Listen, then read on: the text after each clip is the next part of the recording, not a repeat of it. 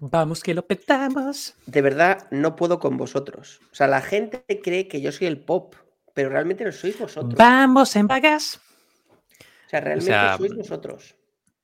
¿De dónde sacas No, a esa ver, eh, brillante aseveración, Mike? Yo es que empiezo a tener la sensación que vosotros sois una persona con el resto del mundo y otras personas conmigo. Es como que A ver, venís aquí. ¿qué como a diferencia hay, Mike? A ver. No, no, venís como a quitaros el, say- el sayo de listos. ¿Sabes? Venís como. El... No, ah, no, no, espera, espera, What? que veo lo que va a decir Javi, veo lo que va a decir Javi. No, no, lo que venimos es a ponernos a tu nivel, como si lo viera, como si lo viera. Mira, tiene cara, tiene cara de. uh, esa, esa boca de Javi haciendo. uh, Esa, esa- esa boca de mi, de mi cortes prefrontal parando como si estuviera ahí. Una que- pregunta, Javi, topado. ¿por qué, ¿por qué cada vez que alguien se hace el listo tiene que decir alguna palabra tipo cortes prefrontal? ¿Por qué no puede hablar con palabras normales que entienda todo el mundo? Como reggaetón, por ejemplo. O bonobo, no, no, no, no. Como el No, cerebro puede, no puede. me funciona igual. No, pero es que el cerebro hace cada uno su función. O sea, el lóbulo Es que, eh, parietal es hace el una cortes cosa, el prefrontal hace otra, la amígdala parte. Sí, hace sí. otra y... Sí, pero que puedes hablar con mi parte eh, frontal del cerebro o mi parte de la Venga, que se encarga. La, la parte, la parte de encarga de esto, rematar los corners, la parte de rematar los corners es la que impide que te mande a tomar por culo cada puta vez que A ver, a ver. Hay un, hay un signo, hay un signo de inteligencia que es básicamente eh, adecuar el nivel de discurso en todo momento. Muy bien, Eso es un David. signo de Gracias por tu apoyo. Perdóname, Gracias, David, perdóname, por tu apoyo. Este es un podcast para las élites. El que no, a ver Telecinco.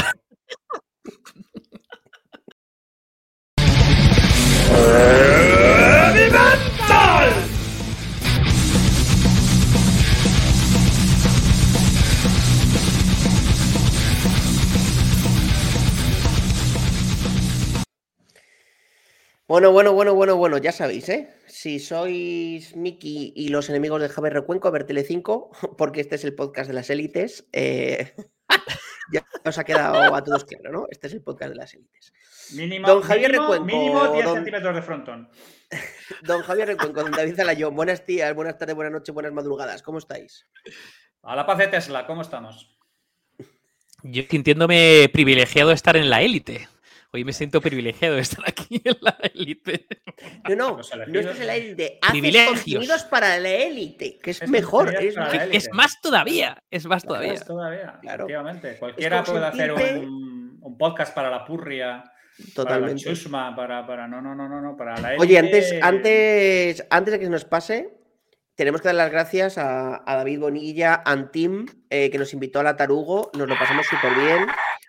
Haciendo un podcast frente a 150 personas. Fue divertido a la par que friki. eh, y bueno, a todos los que queréis escucharlo, tal, os prometemos que este próximo jueves ya tenemos el vídeo y el audio.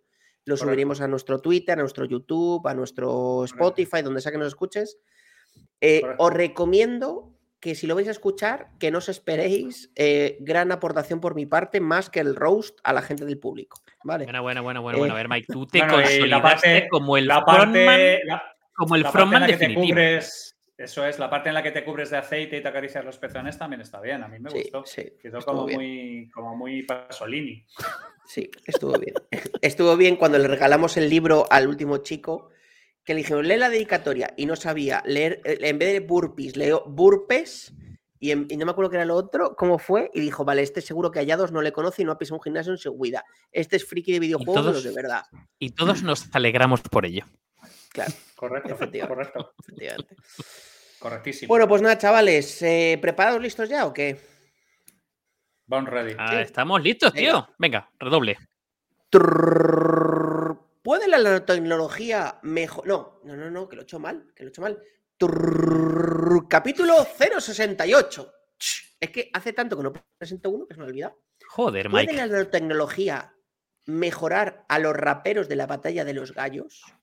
Toma, toma, toma, toma. Bueno, hoy tenemos el, el típico. O sea, a mí, me a mí me encanta porque cuando yo os tiro temas, yo lo más normal es que os debatáis en a ver cuál elegimos que pueda mínimamente valer. En vez de ser cuando nos ponéis vosotros, que es, ojo, qué buenos los capítulos, a ver con cuál, cuál elegimos que nos mole más. ¿no? Eh, tío, pero esto está. mm, Es temazo, ¿eh? De hecho, no, no hemos hablado de nanotecnología hasta este punto de nuestra historia. Tiene tela Bueno, pues tema, por hablar, tiene- David, venga, vamos a empezar por ti, que tú eres el de las definiciones. Siempre te, ya te vamos. Joder. ¿Qué ¿Pa' qué es? David, de forma pragmática y sin complejidades, la, nanotecnología? A ver, espera, espera. De forma pragmática y sin complejidades. O sea, Pragmática. gol- golpéate. Espera, espera, espera, espera, espera, espera, que ya tengo. Joder, de repente se ha hecho Lo luz que- en casa lo- de Javi, lo- tío. Lo, lo que Mike quiere decir es que te coges un mazo y te golpeas hasta perder la suficiente masa metálica ¿eh? y te entiendan más o menos lo que quieres plantear. Ese es el pitch. Para la gente que tiene menos de 150 de CI, ¿qué es la nanotecnología, David? Correcto, correcto.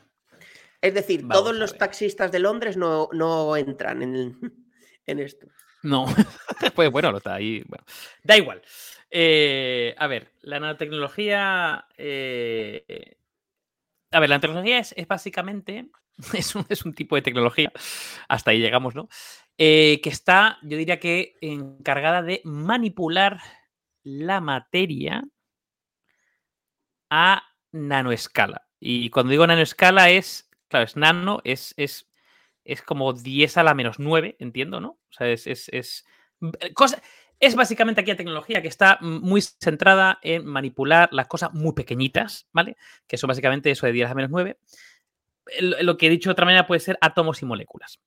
Entonces, dicho de otra manera más sencilla todavía, todo está hecho por átomos. Y dependiendo de cómo se disponen esos átomos, eh, las estructuras moleculares o los materiales se comportan de una manera u otra. Es decir, que tú, que, que algo sea un conductor o un semiconductor o un aislante, pues depende de cómo están dispuestos los átomos, ¿no? O, o que algo sea rígido, eh, depende de cómo se disponen los átomos, ¿no? Pues si tú consigues de alguna forma manipular a, a nanoescala, ¿no? A escala de los átomos eh, y de las moléculas, pues puedes cambiar las propiedades de los materiales, por ejemplo, ¿no? A ese, a ese nivel. Entonces, esto, eh, esto se lleva utilizando, por ejemplo, en el mundo de los cómics y de la ciencia ficción y tal, toda la vida para explicar básicamente que, corta, que cosas se comporten de una manera u otra de manera mágica, ¿no? Eh, el caso, ejemplo típico es el, el, el, traje de Iron Man, ¿no? Que de repente se revienta aparte y se autorrecompone porque eh, a, a, nivel nanoescala, pues ahí... Las partículas PIM del hombre hormiga y todo este tipo de cosas. La, el hombre hormiga, Ant-Man, o sea, es, básicamente son ese tipo de, de cosas, ¿no? Eh, desde el punto de vista así como eh, actual, eh, pues por ejemplo, en los, hay, hay, tejidos, lo que ahora se llaman tejidos inteligentes, que se, han, se, se, trabajan, digamos, a nanoescala, ¿vale? Los nanomateriales, por ejemplo, que pueden tomar eh, que pueden tener, por ejemplo, la, propiedad de, eh, pues si le echas algún tipo de líquido, pues eh, genera como una capa impermeable, ¿no? Pues ese, tipo de material, ¿no? O, por ejemplo, ahora se habla mucho de temas relacionados con sostenibilidad, ¿no? De cómo puedo generar, ahora, hace poco leí un proyecto relacionado con placas solares y cómo, mmm, llegando, digamos, a la nanoescala de los materiales, pues puedes incrementar la eficiencia de las placas solares, ¿no? Entonces, o por ejemplo, un caso que se habla mucho, ¿no? Eh, el tema de eh, tener nanopartículas o nanomoléculas eh, o incluso, no sé si pueden llamarse nanorobots, que pueden, digamos, meterse en el cuerpo humano y atacar específicamente células cancerosas, ¿vale? No, es quimio que va, digamos, a volumen, ¿no? Eh, ataca todo, eh, sino que literalmente puedes targetizar hacia dónde ir. Este es el maravilloso mundo de la nanotecnología más o menos in a nutshell. Bueno, aquí también uno de los, de los componentes originales ¿no? de la tecnología, que a este sí que le conozco, es Feynman, ¿no? Richard Feynman, ¿no? Eh, que aquí sí que conozco el libro de este, pero que sepáis que para sí. no liarla me he ido a buscar el nombre exacto, porque sabía que si no os ibais a reír de mí. Digo, entonces... Vale. Feynman lo que hace Feynman, es plantear el primer antes de que existiera absolutamente nada, es el primero que plantea el concepto de qué es lo que sería la nanotecnología. Justo, justo. Entonces, Feynman me busca exactamente el nombre del libro, ¿vale? Hay mucho, bueno, perdón. Es un libro. paper, de hecho.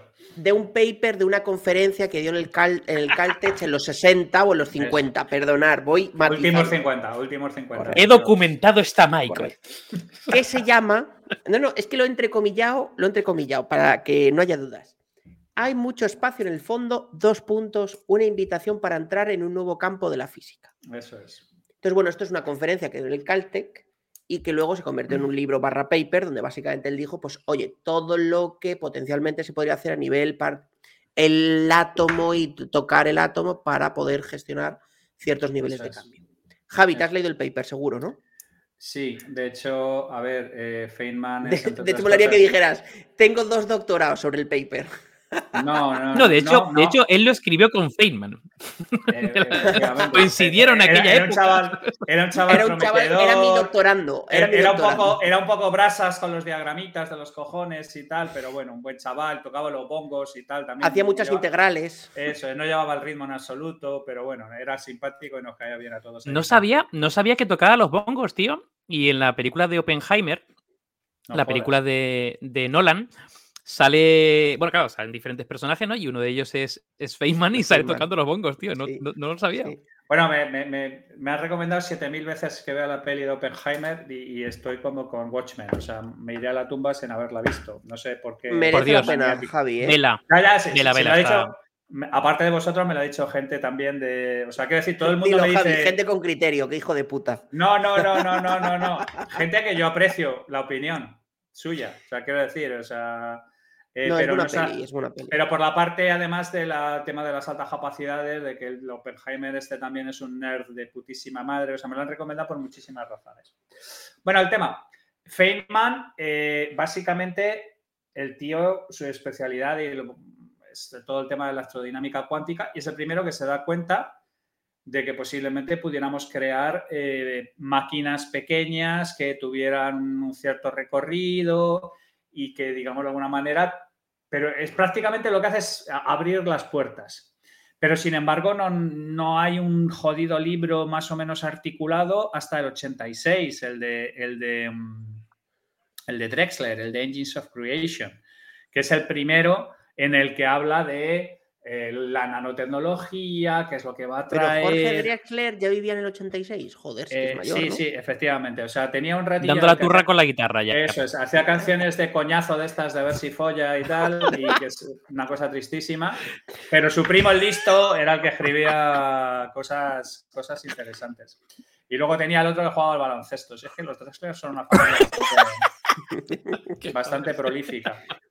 Bueno, el caso es que el libro del 86 tampoco es, eh, o sea, en realidad es una especie como de gárgara visionaria, como si hubiera escrito el libro, yo que sé, Buckminster Fuller. O sea, es un, es un libro de visionario, no es un libro de, de, digamos de alguna manera, de técnica. Y al año siguiente ciencia. es cuando, exactamente, es cuando aparece el, el Nanotechnology de Rogers, que es el primero ya desde un, un libro de un físico, ¿vale? El libro es un puto coñazo, o sea, es absolutamente acojonante porque el hijo de puta se marca, pues yo que sé, 300 páginas y no hace un puto diagrama, todos son ecuaciones, todos son movidas súper duras y tal, pero ya es el primer libro ya que entra en la historia. Porque el problema fundamental de la nanotecnología es que son 50 ciencias, tío, es que es aplicable a química, es aplicable a física, es aplicable a circuitos integrados, Electrónica, electrónica biología. biotecnología, ciencia de materiales, medicina, su puta madre, ¿sabes? El ful- los fullerenos son también producto de, de- de experimentar con el átomo de carbono desde un punto. O sea, quiero decir, es, es una macrodisciplina de la hostia. O sea, es un. Lo que dice Dave, no, yo tampoco entiendo cómo no hemos hablado hasta hoy del, del- del asunto, porque las He tenido que venir yo, porque yo lo sé. De hecho, vamos a contar una intrahistoria del podcast. Vamos a contar una intrahistoria. Bien. Hace unos días, Javi, ¿sabes por dónde voy o no? ¿O no sabes lo Tira, que- tira, tira, tira. No sé, pero sé que, sé que terminaremos en llamas, pero da igual, porque para eso hemos venido. Hace unos días que le, que le hice un comentario a Javi de libro sobre que creía que nos faltaban muchos temas que tratar. Y ¿De que eso de hablar tanto de, de política que, que no me gustaba. Ya Y me dijo Javi, pero, pero, ¿qué temas? Como diciéndome, pero, o sea, en el buen sentido, ¿no? Como, oye, pero si hemos tratado un montón, le digo, hombre, pues de- todavía no hemos, traído- no hemos hablado de filosofía a nivel profundo. O de, biomecánica. Bueno, hemos hablado de la o de- vida, hemos hablado de la vida, de la moral, de la. Hemos hablado Sí, de pero no colateral. hemos hecho un capítulo de Platón. Varios- igual que hemos hecho de Elon. Musk. Por- em, No, igual de un de filósofo, Musk, no, efectivamente. ¿Por qué no Correcto. hacemos un capítulo 100 especial Platón? No sé, me, me estoy tirando un triple, ¿eh? me refiero. Bueno, a ver, Pero- puede ser Platón porque además mm, me van a doler las Platón manos de darle- albóndigas. de darle de hostias. O sea, quiero decir, Platón es alguien a quien tengo particularmente atravesado. Aunque bueno, luego me he leído un par de libros de Aristóteles y, y en, en cierta manera he, he moderado mi... Porque has visto que era igual de imbécil, ¿o qué? No, no, no, Aristóteles era un fracazo absoluto, pero Platón se expuso muchas veces por salvar el culo a Aristóteles y era un tío que tenía sus creencias gilipollescas, pero al mismo tiempo era un tío de una integridad absoluta. O sea, quiero decir que como todos los filósofos tienen grises y nieves, como dice el otro. Bueno, y volviendo al, al- al tema de la nanotecnología, vamos a empezar a abrir puertecitas, ¿no? Porque yo creo que como es un tema tan amplio, hay mil cosas, A ¿no? ver. Eh, entonces, partiendo de la base de, oye, es una eh, capa- bueno, no, iba- no diría una competencia, es una parte, ¿no? De, de estudio de la tecnología o de la física cuántica que puede llegar a- a- a- al infinito, aplicada a un montón de sectores. Em, vamos a empezar por uno de ellos, ¿no? Eh, que, que yo creo que lo hemos, em, hemos hablado de ello en algún momento, ¿no? Yo creo que en un capítulo que hablamos de eh, los, los humanos aumentados Sí. y todo esto, ¿no? Yo creo que hablamos un poquito de esto de refilón. El La medicina, transhumanismo. ¿no? O sea, correcto. Yo creo que la, la nanotecnología aplicada a la medicina, ¿no? Que yo creo que es algo que tiene un futuro, no tanto a la evolución o tal, ¿no? Sino puro la medicina, ¿no? Em. ¿Qué casos, qué ejemplos, qué situaciones conocéis o tenéis en el radar? Eh, ¿Tenéis alguna en mente, algo que hayáis leído sobre nanotecnología aplicada a la vida real de, oye, pues una persona que tiene un problema y le, no sé, ¿hay algún, em, alguna investigación, algún libro, algún caso de uso? Bueno, que de tengáis en el hecho- radar? De hecho, hay un tocho de Springer que es sobre nanociencia aplicada. Springer, a ese sí que lo conozco, tiene unas revistas con uno que se llama Axel. Eso es, efectivamente. Pues mira, da la casualidad de que efectivamente es del mismo, la misma, la misma editorial. Correcto. Axel Springer. cuad- es- la cuadrado, eso, eso, la has clavado. Apple, ¿Ves yo sé? Apple Springer tiene una colección de estas, como hacen ellos hijos de puta, porque o sea, cada libro te cuesta 80 pavazos o 90 pavazos Ya, tío. en, en edición mierdosa y tal, pero, pero llevan 12 o 13 años eh, publicando, creo que empezaron en el 2011 o algo así, publicando eh, Applied Nanoscience.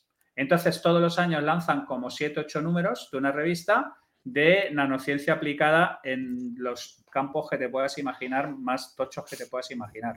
Entonces, es, es- es- o sea, quiero decir, es que hay miles de, de- de- de cosas al, al- al respecto.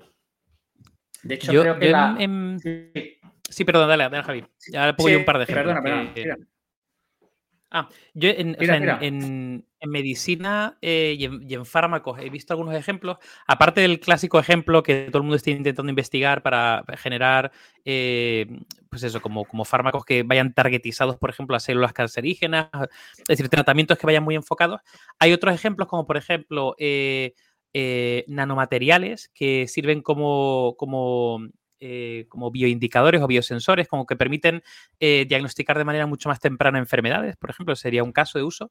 Y otro, creo que, también, en este caso, eh, aplicado, por ejemplo, a, a tratamientos cutáneos, o sea, cremas y cosas así, que tienen un componente inteligente. Por ejemplo, eh, pues una crema que se pueda comportar de manera diferente en contacto con tu piel y en contacto si está eh, de forma directa al sol o no, por ejemplo. ¿no? Ese sería otro, otro caso. Bueno, los, los nanotubos de carbón es otro ejemplo clásico eh, Ah, sí. para crear... Eso en la, le- la electrónica. Eso es, para crear microchips y todo este tipo de cosas, pero también para hacer estructuras particularmente sólidas. Eh, eh, por por ejemplo, todas las cosas estas de grafeno y todo este tipo de historias, eh, muchas de las cosas que se, que se hacen es, usando nanotecnología.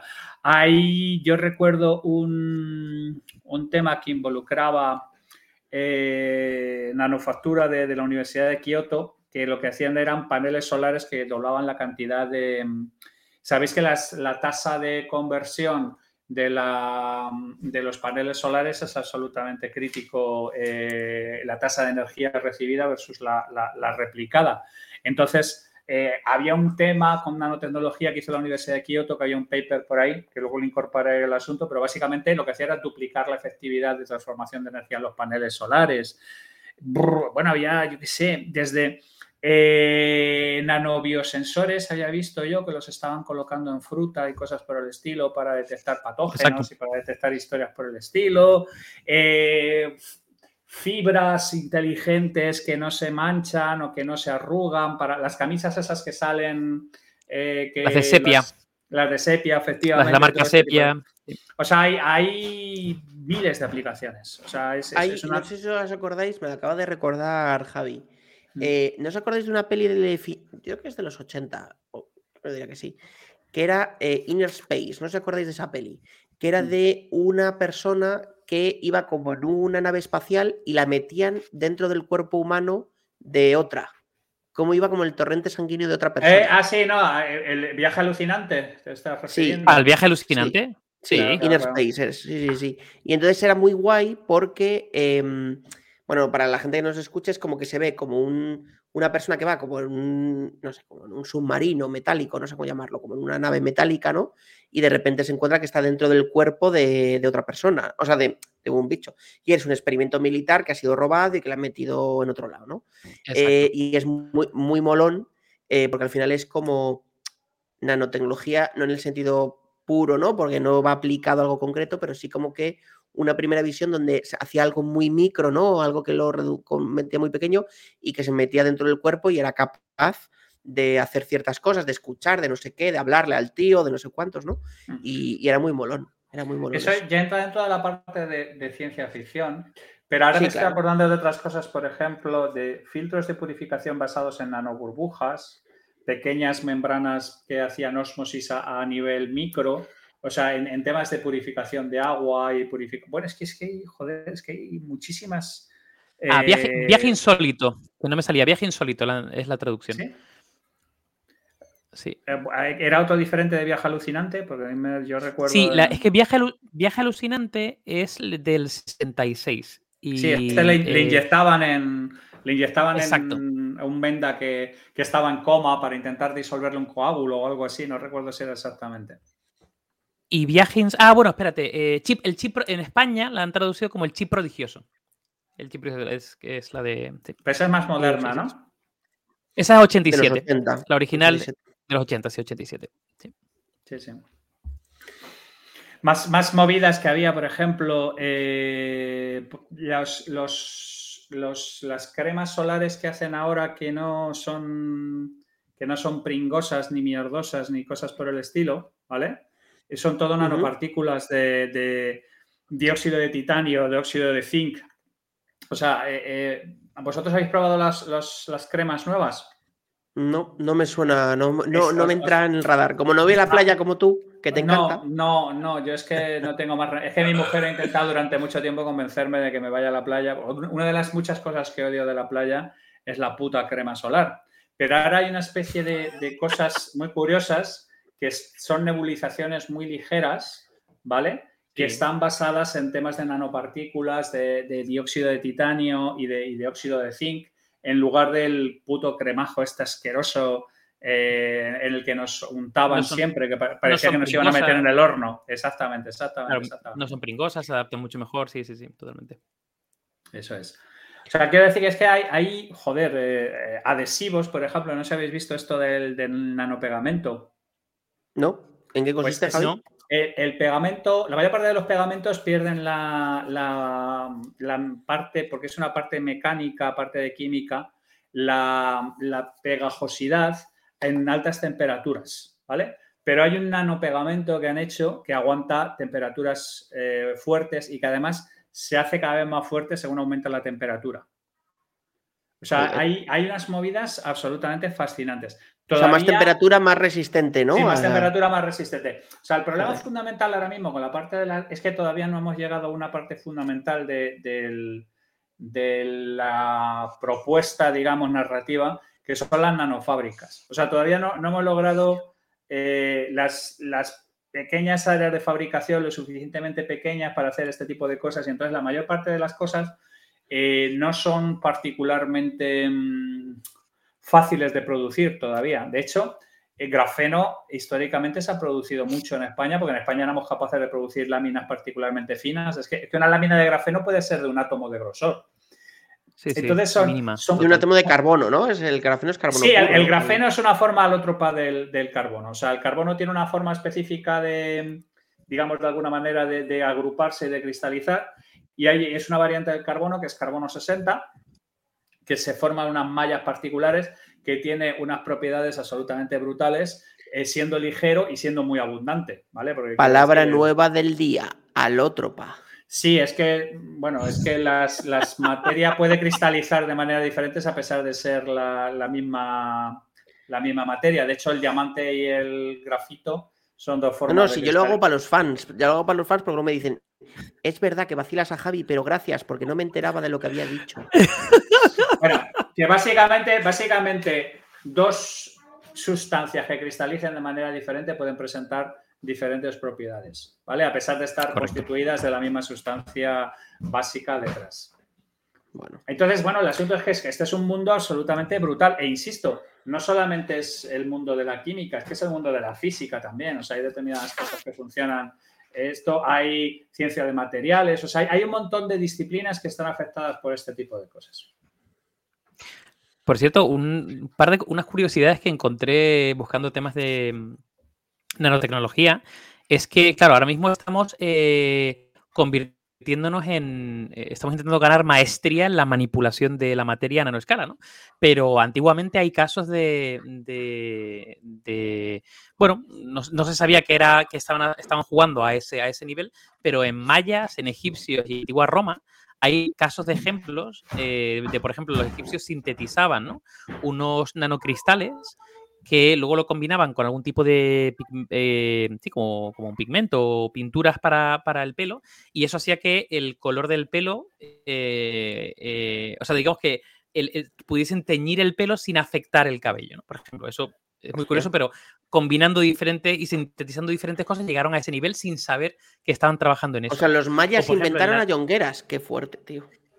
Los, los, los mayas inventaron, sacaron como un color que era el color azul maya, eh, basado en, un- en unos pigmentos y demás eh, sintetizados, que en el fondo, eh, como, como era eh, con arcillas, eh, no sabían que estaban trabajando pero estaban trabajando. O sea, lo que pasa es que con, con diferentes combinaciones, con diferentes fórmulas y demás. ¿no?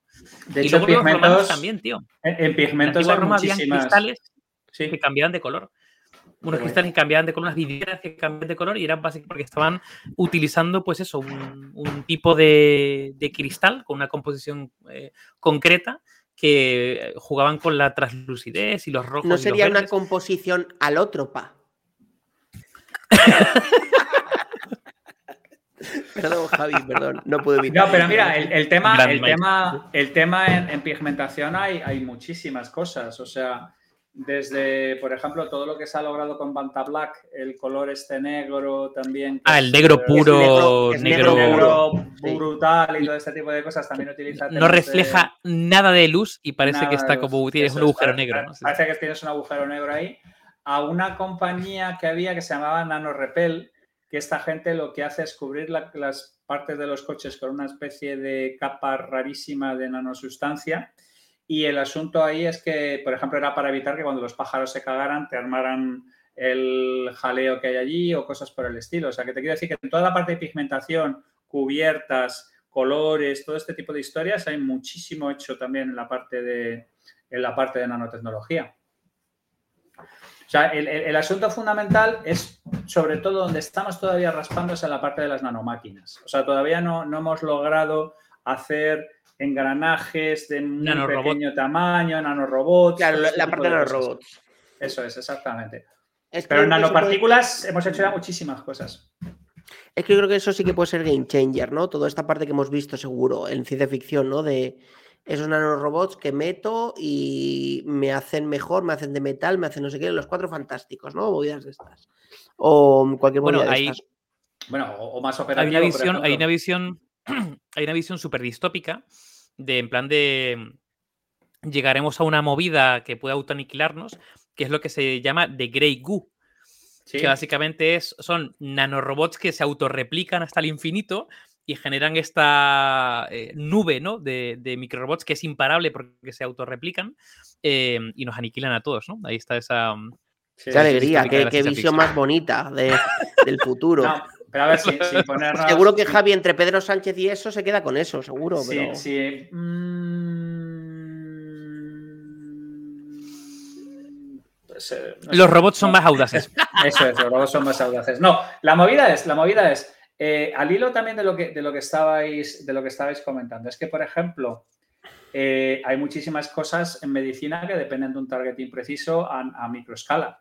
O sea, ahora mismo nosotros, por ejemplo, estamos desahuciando un montón de gente con metástasis porque no es operativo trabajar con esta gente en- cuando es algo que se ha desparramado por todo el, por, por todo el organismo. O no podemos, por ejemplo, recuperar microroturas en vasos porque no somos capaces de, de tener acceso a, a todo este tipo de cosas. O eh, es un campo absolutamente brutal de aplicación. Lo único que ocurre es eso, que todavía no, no hemos entrado en, en la parte en la que somos capaces de hacer nanorobots a escala de una manera más o menos eh, funcional y que, digamos, de alguna manera se funcionen luego además eh, como una especie de, mm, de sistema complejo. O sea, volvemos a lo mismo. O sea, es que hay una conexión también entre la parte de la nanotecnología y la parte de la inteligencia artificial.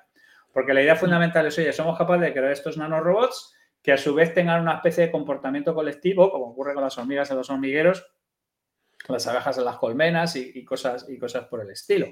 Que entonces sí que podríamos entrar en un escenario absolutamente brutal. Bueno, es que ahí ya estamos hablando de la cuántica, ¿no? Como concepto general de todo lo que tiene que ver con la cuántica y en cuánto somos capaces de construir cosas que lleguen a ese nivel, ¿no, Javi? Claro. El- desde la parte física, puramente física, de programar, perdón, programar no, construir algo que sea capaz de ser aplicable a la cuántica, hasta el tema de los procesos cuánticos, ¿no? De que llegue hasta el mínimo átomo. Bueno, de hecho, de hecho, ¿de qué dependen los ordenadores cuánticos? Los ordenadores cuánticos dependen de un montón de cosas que tienen que ver con temas de na- nanotecnología. O sea, no hemos sido capaces de llegar. Todavía estamos en un modelo incipiente en temas de computación cuántica, pero son los avances en nanomateriales los que nos han permitido llegar a determinados sitios. Eh, yo qué sé, es que hay, hay miles de ejemplos. El caucho, por ejemplo, y muchísimos pelotas de tenis, los materiales composites, los, los, los Kevlars, los, los- todo este tipo de cosas, todo este tipo de materiales nuevos vienen muchas veces del uso de nanomateriales y, y de, y de- y de creación de nano- nanopartículas y de utilización de entonces, materiales más ligeros que al mismo tiempo son más resistentes, que al mismo tiempo son... O sea, la ciencia de materiales es una, es una, es una historia que se ve súper, súper afectada por la creación de- de nanotecnologías. Bueno, dicen que De toda hecho- la parte también de los materiales de Fórmula 1, de, em, de los viajes, bueno, los satélites, la- toda la parte de exploración espacial y tal, tiene una parte muy fuerte de eso, ¿no? De materiales eh, muy, muy, muy, muy, eh, vamos a llamar detallados, ¿no? Y muy tal, o sea, toda esta parte de como los Fórmula 1, ¿no? Que está hecho con todas las telas de carbono, que se las pliegan de una manera concreta, en direcciones concretas, para que sean flexibles, pero a la vez no partan, ¿no? Em, que claro, en sí mismo tú dices, joder, qué complejo, ¿no? Tienes que ser flexible, pero no partir, pero resistir impacto, pero que no sé qué, ¿no? Y al final dan con un- una forma concreta de malla de las partículas para que funcione de una manera concreta el carbono, ¿no? Y, y en ese contexto como que cumpla todas las propiedades, ¿no? A una presión, una de las temperaturas determinadas, lo cuecen o no sé qué. Correcto. Correcto. Mira, una de las cosas más locas que he visto, que me las enseñó un amigo que, que es, que es dentista, es el, lo que llaman el, la nano dentistry, no sé cómo traducirlo. La nanodontología, por decir de alguna manera. Sí. Y es acojonante lo que están haciendo con los dientes, tío. O sea, las, las endodoncias, eh, las caries, los implantes, todo este tipo de cosas en, con movidas nano. Alucinas. El tamaño de las cosas, el, el nivel de limpieza que se produce, la precisión en las... O sea, hay robots que se encargan con este tipo de historias. Absolutamente flipante. Absolutamente flipante. De hecho, hay unas máquinas por ahí, si buscáis nanodentistry, hay unas máquinas eh, así especializadas en este tipo de historias que en lugar de, de lo que es ahora mismo, que es una movida que es como una carpintería, con tornillos, taladros y movidas fundamentalmente mecánicas, súper de precisión. Pueden recuperar ahora mismo dientes que están mucho más destrozados que históricamente, eh, haciendo auténticas virguerías. Yo, fijaros, pensando en el futuro de los materiales, eh, basados en los nanomateriales, claro, eh, yo creo que cualquier tipo de material que de alguna forma parece que está violando las leyes de la física, tiene que ser un nanomaterial. En el sentido de que de repente un material que se comporte de manera diferente o que dependiendo de la exposición a una cosa u otra adquiera una propiedad distinta a otra o que cuando se moje o que esté delante al sol. Por ejemplo, una de las, de las, em, de las investigaciones que probablemente eh, se acaben alcanzando eh, y siempre me ha, flipado desde el punto de vista de la ciencia ficción es el tema de la, invisibilidad. Entonces, la invisibilidad yo creo que se conseguirá literalmente cuando consigas un nanomaterial que vaya literalmente yo he visto ya, eh, yo he visto ya, yo he visto ya materiales eh, que son capaces de, o sea, no, me acuerdo cómo era el, ejemplo, pero una especie de capa que te la ponías encima y era capaz de interpolar qué es lo que había detrás y era capaz de sí, Salía en Harry Potter, en Harry Potter salía. Sí, bueno, y en Cuatro corazones con freno y marcha atrás de Jardín Poncela también. Yo, de todas maneras, Javi, yo no sé. Yo no sé si esa capa que tú dices, porque eh, yo he visto algunos, algunos intentos de, material de. Pasa que no llegan a ser como. Todavía, son, todavía no llegan a tal, pero eh, hubo uno, que parecía que sí, pero yo creo que era eh, estaba basado en proyección.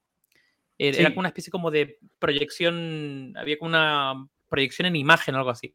Sí, sí, sí. No, era, tanto el material. Es que, pero bueno, yo creo que alcanzaremos. Claro, yo lo que estuve viendo era un documental sobre nanotecnología, pero en general aplicada a, lo militar.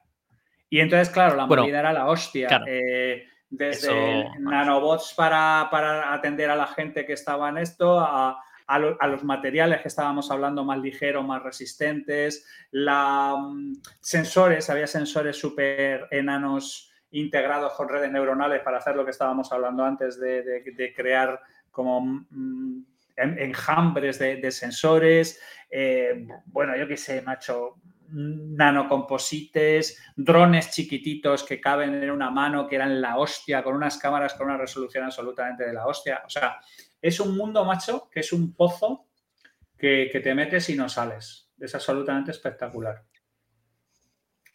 El caso es que es un tema eh, así ya, hay, hay temas que están muy en boga y tal, no sé cuánto, pero el tema de los de, lo, de la nanotecnología, las nanociencias, los nanomateriales y demás, es algo como que no, no se visibiliza, ¿no? Es decir, em, hay, hay, como tecnologías que de alguna forma están como muy en el backend y de repente, ¿sabes? Salen ahí al mercado y todo el mundo las conoce, incluso aportan un valor especial, pero cuando ves, por ejemplo, ciertas, ciertos tejidos, no, no hablan nada de eso. Hablan, bueno, tejidos inteligentes y no sé qué, pero de alguna forma no, ponen en valor un poco lo que, lo que, tiene. Está como oculto. Sí, es que yo tengo la sensación de que no generan una imagen relativamente fácil de asimilar, como ocurre, por ejemplo, la inteligencia artificial, que lo hemos llamado a 70 cosas completamente diferentes.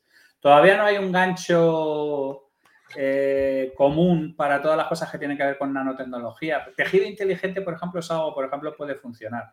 Pero si veis, por ejemplo, ¿quién, quién me hizo? ¿Os acordáis una máscara como la de Rorschach? Hay un vídeo en YouTube de un venda que la de Watchmen.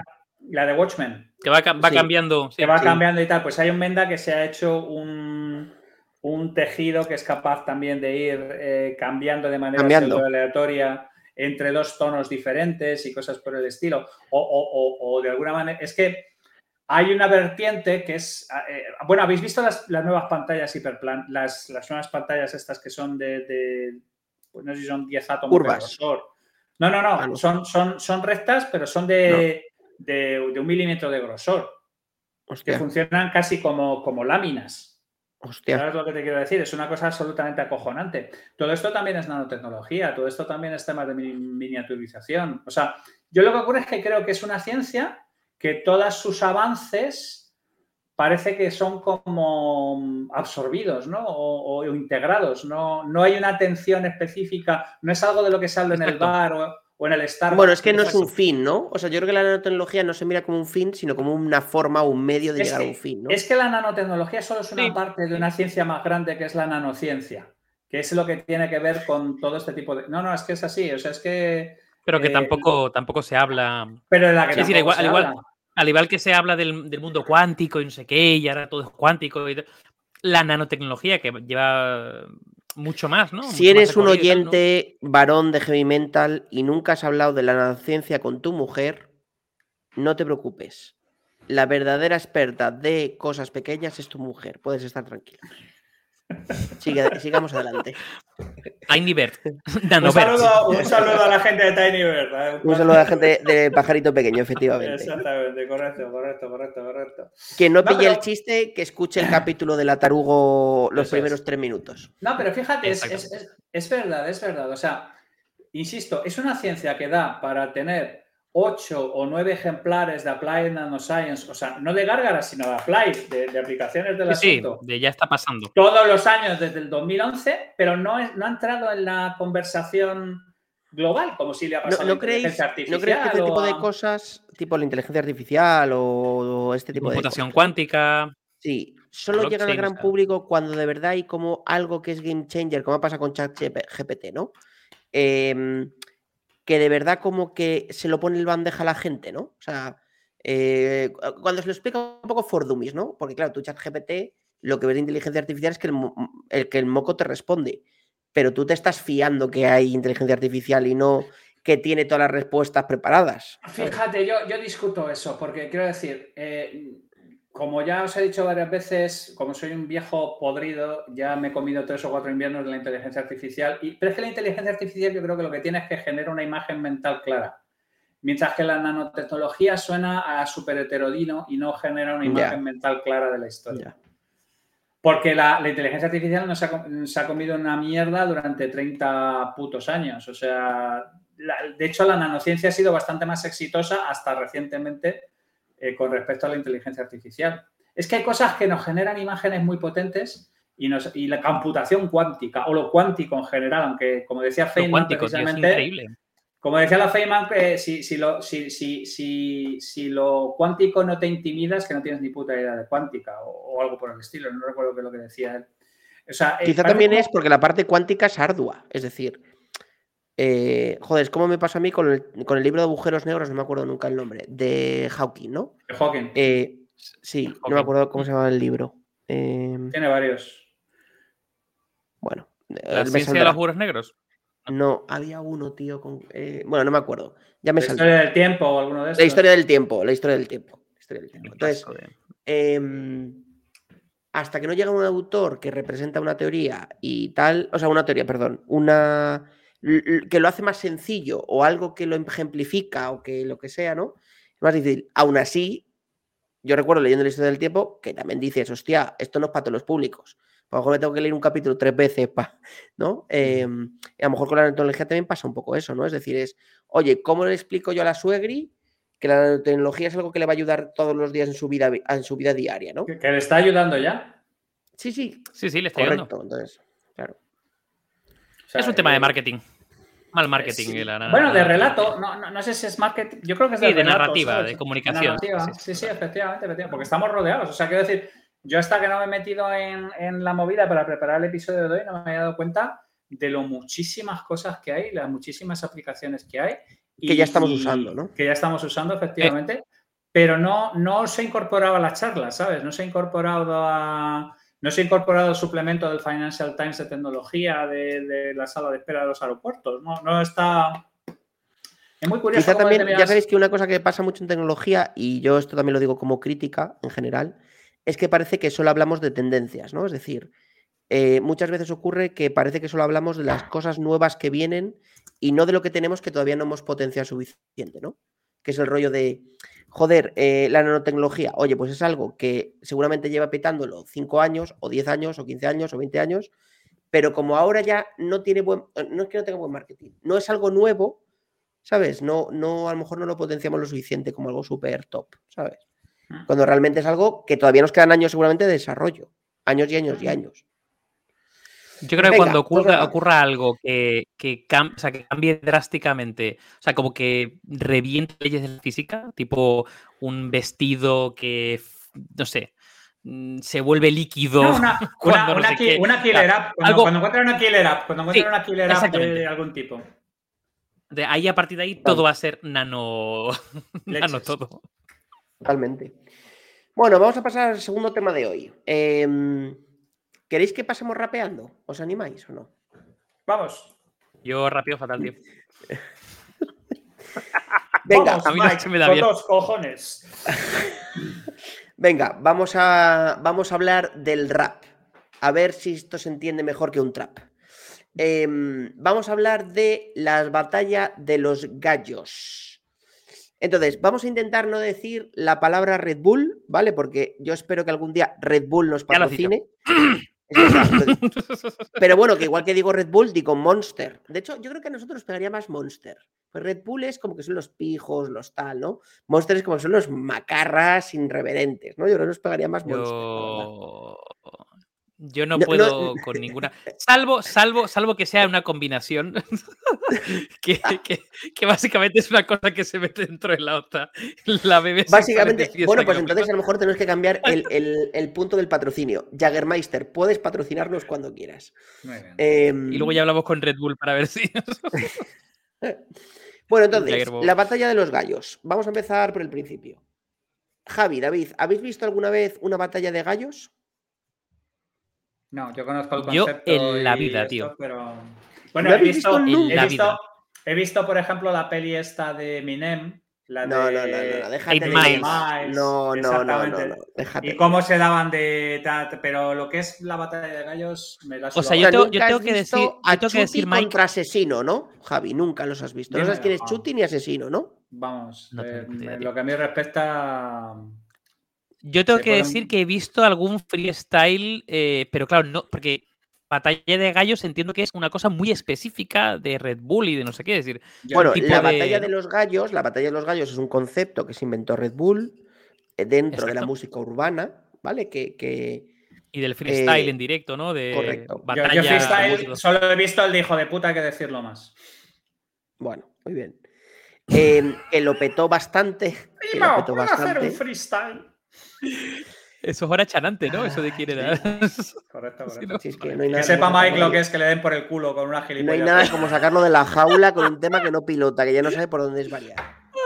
Si es que hace lo mismo que yo, hace lo mismo que yo, lo mismo. Correcto. Bueno, entonces básicamente. A ver, Mike, ¿tienes, ¿tienes preparado algún vídeo por ahí para ponernos, aunque sea tres minutos de freestyle? No, de porque tienen de copyright gallos o no? todos. Porque tienen copyright. Bueno, pues, todos. pues 30 segundos, así no, no, no, no cuela. No, pero bueno, yo creo que he visto son dos chamos metiéndose de, de hostias, eh, rapeando, improvisando, sin poder copiar de ninguna parte, sobre... no sé Insultando unos a sobre- otros. Sí, sobre Sí, o sea, temas aquí- preparados o no.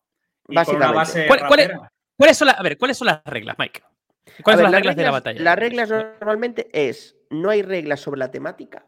Es decir, tú puedes hablar de la madre del de enfrente, de si es marico, si es gay o no, o si cualquier cosa, o si se mete droga, Ajá. o si cualquier cosa. De hecho, hay muchas batallas históricamente eh, que han sido muy brutales, porque incluso se han tirado mierda que yo solo sé del de enfrente porque es mi colega.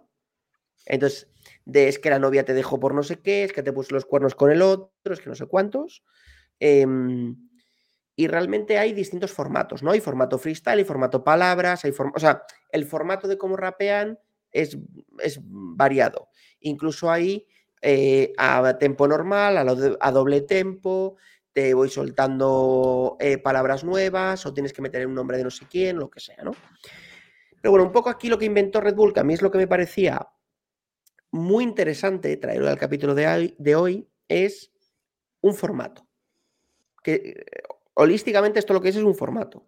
Red Bull lo que se inventó Vale. es, oye, me quiero posicionar entre un, un abanico de población muy joven, outsider, que hasta ahora nadie tiene en cuenta, porque hasta ese momento nadie tiene en cuenta, y lo que hizo básicamente fue crear en todos los países de Latinoamérica eh, esta batalla de los gallos. Entonces, la batalla de los gallos es algo que ha existido en, toda en, en España y todos los países de Latinoamérica. Entonces, había un, un campeón nacional de Argentina en el 2012, uno en España, uno en Brasil, uno en México. y luego había lo que llaman la batalla internacional. Y entonces había un campeón mundial. O sea, básicamente se crearon como unas ligas regionales por país y luego un campeonato del mundo. Entonces, el concepto a nivel marketingiano a mí me parece brillante, porque lo que haces es, primero, te posicionas en un sector de la población outsider, abandonado, em, sin, yo qué sé, sin, sin, una perspectiva de una marca real que las patrocine, ¿no? Porque dentro de este mundo, pues había, en, en su momento, no habla ahora, ¿no? Pues hace 20 años, pues Billabong estaba metido, había distintas marcas, pero ninguna con la fuerza que entró Red Bull. Y luego además te adueñabas de un momento de consumo, que eran los conciertos, ¿no? Que es un momento de consumo perfecto para el tipo de público, o sea, perdón, ya no solo las personas, sino para el tipo de consumo. Oye, yo bebo Red Bull, qué mejor momento con un concierto, barra música, barra tal, ¿no? Te, te adueñas de un espacio de consumo. Entonces me pareció una estrategia brillante, ¿no? Y además, claro, luego lo cubres todo, lo recubres con un rollo de estoy apoyando la música independiente, los chavales y el no sé qué, ¿no? Y me parece algo muy, muy, muy... Eh... Claro, ahora, no, ahora tú lo ves como algo que no es innovador, pero es que esto llevan 20 años haciéndolo. Entonces dices, joder, claro. el, el, contexto, joder, hace que dices, joder, cuando lo montan, lo montaron en su momento, qué, qué, qué buena visión, ¿sabes? Qué, qué, qué forma más chula de plantearlo. Y una cosa, Mike, ¿y qué pasa con, con, el campeón mundial o los campeones regionales? O sea, ¿hay, hay, como un tema también ahí como de cazar talento, o sea, como de encontrar talento bueno, habido, de raperos. O sea, yo, sé, yo, sé, que ahora no lo hacen tanto, pero Red Bull históricamente, no sé si esto lo conoce la gente, eh, yo durante muchos años estuve muy enganchado a Red Bull.tv, que en sí mismo es como una televisión de contenidos extremos de Red Bull. Y uno de los contenidos de que deportes, tenían ¿no? era la Sobre todo de, deportes, todo tipo. Tenían pues desde contenido, seguro que lo habéis visto, pues el típico que se tiran paracaídas sin paracaídas, no sé qué, patrocinado por Red Bull, movidas, ¿no? Entonces, ¿qué pasa? Que durante mucho tiempo ellos han tenido Export, sí, todas estas movidas. exports, no sé qué tal. Entonces, durante mucho tiempo, Red Bull en sí mismo ha sido una plataforma de contenidos. Contenidos que luego han usado para posicionarse en mercados, para generar contenidos digitales. Em, de hecho, yo no sé ahora, pero yo creo que en algún momento incluso tuvieron una suscripción. Es decir, Red Bull.tv como canal eh, estaban plataformas digitales de suscripción, pues satélite digital en su momento, o vía digital, o como fuera, ¿no? No fueron los Entonces, que claro. patrocinaron el Menda ese que se tiró desde la estratosfera, el Vanguard. Desde la estratosfera, tío. Red Bull Stratos, sí. Red Bull Stratos, efectivamente. Entonces, al final, independientemente del posicionamiento de marca, con todo el sistema de patrocinio de Red Bull, que es chapó, o sea, yo creo que es. De hecho, joder, con la Fórmula 1 tienen dos equipos de Fórmula 1 y aún así le sacan dinero. Porque le sacan dinero no solo de la venta del propio Red Bull, sino de la venta del merchandising, o sea, de las, de las licencias de merchandising, de todo lo que hacen alrededor de eso, ¿no? Em, pero en el caso de la música, lo que han conseguido es generar un ecosistema de contenidos alrededor de la marca y sobre todo en un público que es 100% target de tu producto, ¿no? Esto es como, eh, que lo hablemos mucho del fútbol, ¿no? Em, y aquí también, joder, Javi, te tiro la pelota, ¿no? Nunca mejor dicho. Joder, imagínate que el Real Madrid consiguiera como marca, ¿no? O el Barça o el Manchester, tal, ¿no? Adueñarse con un concepto alrededor de un momento de consumo, como es ver fútbol. Pues en este caso, Red Bull lo hizo con un concierto, donde lo que hago es crear un concepto que genera contenidos, porque además estos son contenidos que luego explotan, para con el único fin de que consuman mi producto. Ejemplo, Real Madrid o Barça tal, vender camisetas o lo que sea, ¿no? O sea, a mí me parece una estrategia, claro, que tú lo ves ahora y dices, joder, qué fácil. Ojo, eh, me parece muy, muy afinada, Bueno, muy de, hecho, no, de hecho, no digo que fácil. De hecho, yo te digo que los clubes europeos ahora mismo, lo he mencionado en alguna ocasión, están tan llenos de, de roña y caspa que es, es absoluta. O sea, quiero decir, tendría que ser, tiene que ser un player nuevo como Red Bull, ¿vale? Que no tiene esas limitaciones históricas para hacer este tipo de cosas, la que tiene que aceptar ese tipo de historias. De todas maneras, yo creo que el, el perfil de Red Bull está un poco más girado hacia la gente joven, muy killer, ¿vale? Que el fútbol, por ejemplo, es algo que intenta ser más, más pan. Más, más, Más amplio, ¿no? amplio en términos de edad, de Más rangos y- y más mainstream. Pero vamos, eh, no, no, pero yo estoy completamente de acuerdo. A mí me, Red Bull me parece un Pero, por ejemplo, la parte, Hay- o sea, yo, hay yo- yo aquí, Javi, te rebato una mini cosa, Javi, es Sí. el tema de la edad. Pues yo creo que Red Bull, una cosa que, que ha hecho, aunque no lo creamos, es patrocinar a gente que hace cosas diferentes, independientemente de su edad. Porque ahí lo ves a Carlos Sainz padre, que tiene 65 palos, me parece, y sigue estando patrocinado por Red Bull. Sí. Pero el tío sigue corriendo, el no sé qué, y el Pero- Dakar y pero- su puta madre. Pero eso, pero Sí, pero eso- a ver, Los consumidores, claro, eso los es. consumidores de Red Bull Red Bull público que dirigido, dirigido. eso es, y al joven testosterónico y por eso se metió en los stream sports y todo este tipo de cosas. Pero luego salió un reportaje bastante chungo sobre lo que hacía Red Bull con la gente que se hostiaba, que no era el tema particularmente bonito. Y entonces posiblemente a partir de ahí empezó el tema de diversificar. A mí la única duda que me, ten- que, que me queda es decir de alguna manera, oye, una subcultura como el rap, eh, históricamente, pues claro, yo, he estado viendo libros sobre eso, sobre la historia y tal. Hay uno muy que lo, lo- está incluido en el este, se llama Check the Technique. O sea, por lo visto llevan un montón de tiempo con este asunto. ¿Hay tradición aquí en España, Mike, de, batallas de, de- de gallos potentes y hay gente potente y, y hay Sí, gente sí, con sí, sí, talento sí. para esto y todo esto? No, no, de hecho es más, eh, creo que España es el país del mundo que, eh, el país que más batallas los gallos ganó en el mundo, de la, de la internacional. O sea, España es un ¿Y- país... ¿Y, cómo se hace cómo se hace con el tema del idioma? Porque quiero decir, eh, No, porque, porque solo se hace en castellano, porque- Javi. solo se hace en castellano. Lo conté antes. Sí, Vale. sí, sí. Solo se hace en castellano. Bueno, luego, luego hay mucha, hay mucha réplica. eh, por ejemplo, yo, yo recuerdo en el vídeo, en el vídeo, en el programa este de James Corden, sí. eh, Mike, eh, tienen, tienen un, un tipo de como de sketch, como un tipo que se llama Drop the Mic. Eh, y básicamente cogen a dos famosos y les hacen competir tipo batalla de gallos rapeando. Que supongo que estará preparado, es decir, no, lo, no creo que improvisen en directo. Sí, no, no es, no Pero es- mira, por pero ejemplo, tiene en toda la España a puta día de hoy... no, veo famosos. dato, ¿eh? sí. Estoy rapeando e improvisando. ¿no? España a día de hoy es el campeón del mundo que más veces ha ganado, que son seis. El segundo es México con cinco, luego Argentina con tres y luego Puerto Rico con una. Pues es O sea, y luego pues hay otros porque países que nunca han ganado. Colombia, Chile, Venezuela, República Dominicana, México, Perú. México tiene Costa Rica, como, Panamá, como cuatro veces nuestra población. O sea, que te quiero decir Es que México tiene un tío que es, bueno, pues históricamente ha sido... Ha, ha- ha habido dos, pero bueno, uno que es como el histórico mexicano que se llama Asesino, que, que no es asesino, es AZ-Cino con Z, eh, que este es como incluso, pues como hubo un enfant terrible de los raperos españoles con el que se enfrentan históricamente, ¿no? Que, siempre ha sido como el top, top, top mexicano y todos los españoles, pues de distintas épocas se han enfrentado contra ese, ¿no? Como un tío super máquina. Y de los españoles ha habido eh, tres o cuatro muy buenos. Seguro que alguno suena. Ha habido uno que seguramente suene, a Javi no creo, pero a David sí, que incluso luego se ha convertido en cantante, Raiden, que fue el que ganó en 2006. Raiden sí, sí. es un cantante ahora bastante No conocido, más tirando hacia Me- el pop. ¿vale? Raiden me suena del Mortal Kombat. Claro, pero luego está otro. De hecho, que- supongo que tenga el nom- seguro que tiene el nombre de ahí. seguro. Luego está otro que ganó en 2015, que de hecho tiene un récord Guinness hecho en la Puerta del Sol de ser un rapero que estuvo rapeando durante 24 horas de forma ininterrumpida, es más Arcano, que esto es un chico de Alicante, súper majete, que además ha salido un mogollón de, de- de entrevistas y tal, que es muy famosete. Y luego hay otro que es menos famoso, pero que también es un poco del mismo palo, es más Cone. Entonces, bueno, que campeones españoles ha habido varios muy buenos em, y que históricamente, sobre todo estos tres, pero bueno, Arcano y Escone son los más, con otros más Bennett, B-N-E-T, que son como los tres más tal. Y siempre del otro lado han- se han estado peleando con los argentinos y con los mexicanos, especialmente con Asesino, que ha sido un poco como el, eh, el tío que ha estado toda la vida dando por culo a los españoles y tal, ¿no?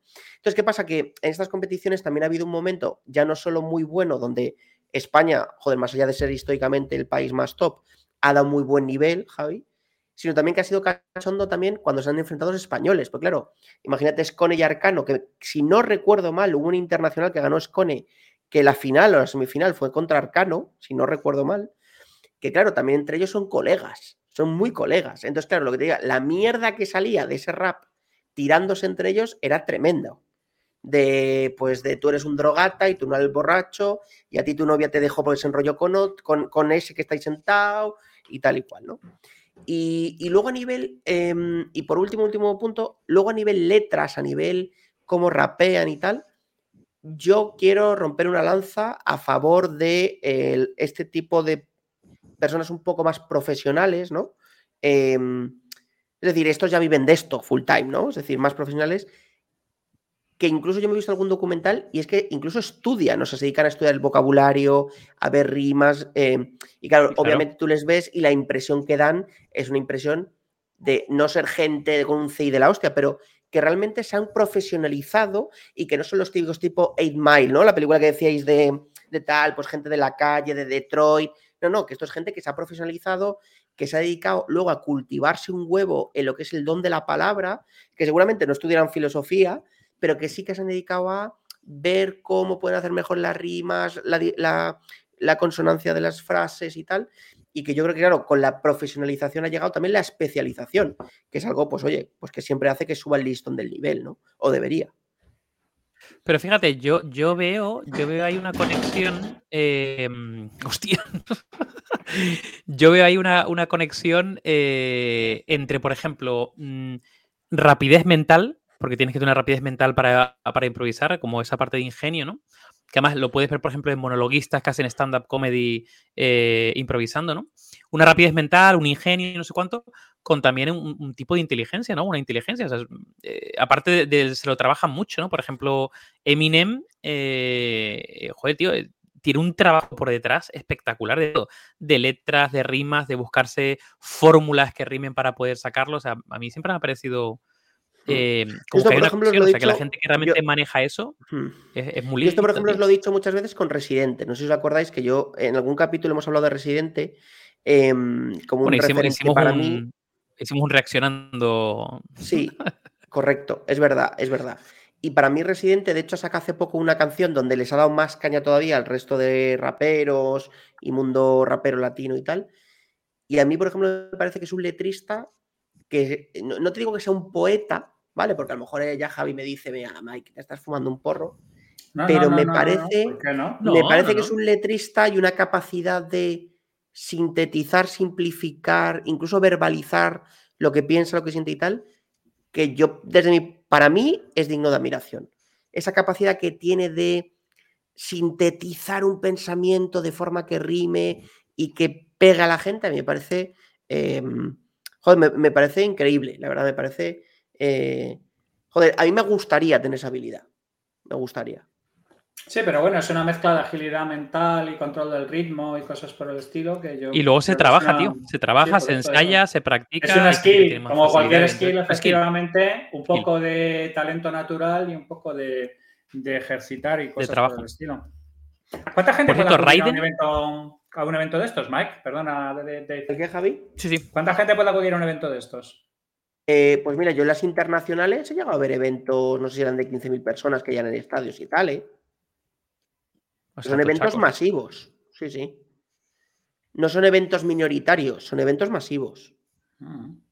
¿Y, y está conectado también con la cultura, por ejemplo, de los videojuegos y cosas por el estilo? Porque yo no he visto nada No, en, en no. los sitios. En este caso, no, o sea, no- en no hay- este no hay caso- intersección. No, en este caso no. O sea, en este caso yo te diría que está más ligado con la cultura, yo te diría más del em, skate, eh, tipo de ropa concreta del mundo skaters y tal, que, de, que del videojuego. Yo, yo te diría que parte de videojuego no. Por eso yo hablaba en, en- en- al inicio de, no sé de la marca de Billabong y todo este tipo de Sí. culturilla, ¿no? Un poco más de, de mundo skater y tal. Porque de la parte de videojuegos o otro tipo de tradiciones más ligadas a esa parte juvenil, yo creo que de hecho Javi está en las antípodas, fíjate. Porque Sí. para ser rapero o este tipo de raperos es gente que expresa muy bien, que comunica muy bien, que tiene mucha capacidad de hablar en público, mucha empatía, y es un poco como antagónico al típico friki videojuegos que lo que quiere está en su habitación, ¿sabes? Un poco, eh, por supuesto también puede haber raperos tímidos, pero no, no le veo que case 100% ese tipo de persona o de personalidad eh, con, con lo que es un rapero estándar. Sí, es más, es más rollo, ¿no? Eh, más rollo urban, ¿no? Todo lo que tiene que ver con urban a nivel de moda, a nivel de, Sí, mm, de deportes. mm, Sí. Más que. sí, es, es más, más, de, más calle que de casa jugando al esto. Total. Por cierto, son Raiden, de- tiene una, tiene un- una canción que me gusta. A mí me. O sea, a Raiden le he escuchado súper poco, ¿eh? Pero tiene una canción que me hace mucha gracia eh, porque combina estilos que es con justamente con Tanchugueiras. Y combina joder, ritmos así como muy, bueno, lo que tiene Tansugueras, que son ritmos mm, eh, gallegos, ¿no? Incluso célticos, muy antiguos revisitados, ¿no? Folks. Eh, y en este caso con un rapeo de, Raiden que está. O sea, a mí Raiden me parece que es un residente español. Me parece que es un residente a la española. Es un tío que es letrista a muerte, que se dedica, porque yo he visto ya varios documentales y de hecho, eh, la persona, no vamos a decir su nombre, pero la persona que nos grabó en Madrid cuando fuimos a hacer la cosa de VR2 ha sido camarógrafo y videógrafo de Raiden. Eh, no voy a decir su nombre por si acaso. Y, y, lo que decía era un tío que se dedicaba a estudiar y a componer, estudiando y viendo cómo rimaba y tal. A mí me parece ese mismo perfil, ¿no? Gente que va. De hecho, yo recuerdo alguna entrevista de Raiden pública que lo que decía es que lo que le gustaba era cultivar la mente, leer a los clásicos, o sea, tener vocabulario, visión del mundo y tal para poder escribir mejor. ¿Y no, no veis curioso esto que es una especie de sublimación de las peleas clásicas de hostias. ¿Sabes lo que te quiero decir? O sea, a mí me parece muy interesante desde el punto de vista de sublimación de lo que suele ser las peleas callejeras, pues lo estoy diciendo, es gente de calle, no, no es gente de esto en, un formato, digamos, más aceptable con donde lo que lleva al final no es la fuerza bruta, es el ingenio. ¿En, qué momento se produce ese tipo de, transición? ¿Cómo es ese tipo de, de, cosa? O sea, me llama mucho la atención, quiero decir, yo desconozco por mm. completo ese mundillo. ¿Pero te refieres de la batalla de gallos? Porque me parece... No, en general, en general. Rap, ¿no? En general, sí, sí, en general del rap. O sea, quiero decir, el rap en general es una cosa que sale de la calle, de la calle chunga además, y, de, todo lo que es la parte del entorno afroamericano y cosas por el estilo. Y me parece fascinante cómo se, es como si de pronto, yo qué sé, del rock hubiera salido una derivación que hubiera consistido en discutir en base a versos alejandrinos, ¿sabes? O sea, me, parece una cosa como, como muy curiosa. Pues tío, eh, a ver, tirando un poco ahí, porque además tuvimos un reacción, no sé si tuvimos un reaccionando a o tuvimos algo así de, del libro este de mm, eh, Straight Out of Phantom, la historia de los raperos Mike, y tal. Mike, hizo, Mike, hizo, un análisis del Mike hizo el review. exactamente. Análisis del libro. Pues, pues, tío, yo creo que ahí hay una, una similitud, hay una, una, relación entre, por ejemplo, eh, el blues eh, y el mundo y, los esclavos en Estados Unidos que de alguna forma mm, eh, quisieron o, tuvieron que sacar ¿no? su llanto, su crítica, su lo que sea, a través de la música, en este caso del blues. Yo creo que ha pasado lo mismo eh, con el rap, tío, que llega un punto donde pues tienes a gente que a lo mejor a lo mejor es violenta o a lo mejor no, simplemente eh, tiene que expresarse de una manera muy concreta y la forma de hacerlo ¿no? es a través del rap. O sea, como que hay algo eh, un estilo urbano, de, gente que puede vivir literalmente en la calle o, o que tiene mucha calle y que hay una, cultura de calle, ¿no? Que de alguna forma lo ha canalizado a través del, rap como una fórmula, en vez de eh, canalizarlo a través de la violencia, por decirlo de una forma, ¿no? La... Totalmente. Yo creo que tiene que ver con esa canalización, ¿eh? Bueno, un poco como el fútbol en el fondo era una canalización de cosas que antes se solían arreglar a, base de guerras y cosas por el estilo. es, Totalmente. Es una sublimación en concreto de, un montón de pulsiones duras. Y, una forma de expresión, ¿no? Una forma de poder expresar cosas con algo que eh, se sienten cómodos o que hay una conexión ahí más profunda, sí, totalmente. Bueno, chavales, podemos ir cerrando que hay mucha plancha. Em, pregunta. David, ¿puede la nanotecnología mejorar a los raperos de la batalla de los gallos? A ver, yo creo que en un futuro la tecnología va a poder mejorar cualquier cosa.